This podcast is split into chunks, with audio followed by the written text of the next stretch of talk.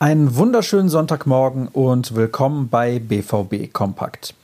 Mein Name ist Sascha Staat und ich freue mich, dass ihr reinhört. Ihr bekommt nun in wenigen Minuten zusammengefasst, was bei Borussia Dortmund gestern passiert ist und heute ansteht. Wir starten mit dem Rückblick auf einen sehr erfolgreichen Samstag. Die Profis schoben sich durch einen klaren 3-0 Erfolg gegen den VfL Wolfsburg mit nun drei Punkten Rückstand auf Borussia Mönchengladbach auf den zweiten Platz der Tabelle. Torgan Hazard löste die Fesseln durch sein Tor in der 52. Minute.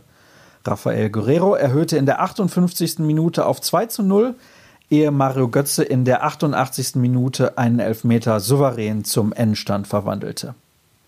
Angeschlagen musste Marco Reus nach gut einer halben Stunde vom Platz.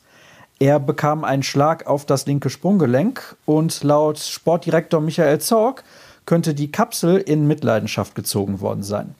Mehr war am Abend noch nicht bekannt. Nach der Partie äußerte sich unter anderem Julian Weigel ausführlich. Er sprach von einer zähen ersten Halbzeit, zeigte sich insgesamt aber zufrieden.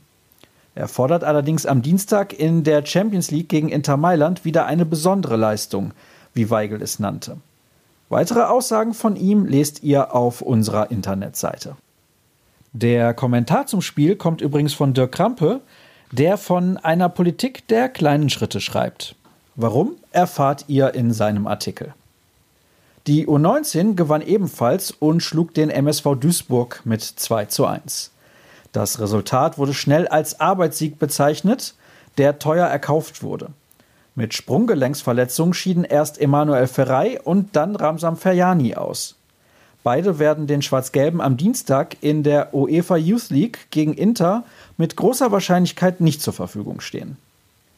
Doch nicht vor den Ball traten die Amateure, weil die ausreichende Pflege des Spielfeldes in der Sportclub-Arena des SC Verl nach dem Zweitrundenduell im DFB-Pokal am Mittwoch nicht möglich war, hat die Stadt Verl das Stadion bis zum 4. November gesperrt. Der Nachholtermin ist noch offen. Was passiert heute? Um 10.30 Uhr findet ein für die Medien öffentliches Training statt, während eine halbe Stunde später die U17 Alemannia Aachen empfängt. Um 18 Uhr sind dann alle Augen auf die Auslosung des Achtelfinals im DFB-Pokal gerichtet – die im Deutschen Fußballmuseum in Dortmund stattfindet. Im Rahmen ihrer Sportschausendung um 18 Uhr überträgt die ARD die Veranstaltung live. Und das soll es dann auch schon gewesen sein mit unserer Ausgabe für den 3. November. Ihr wünscht euch vielleicht andere Informationen oder euch gefällt das Format richtig gut? Eventuell in diesem Stil gar nicht? Dann schickt uns eure Meinung per Mail an bvbkompakt.ruhrnachrichten.de.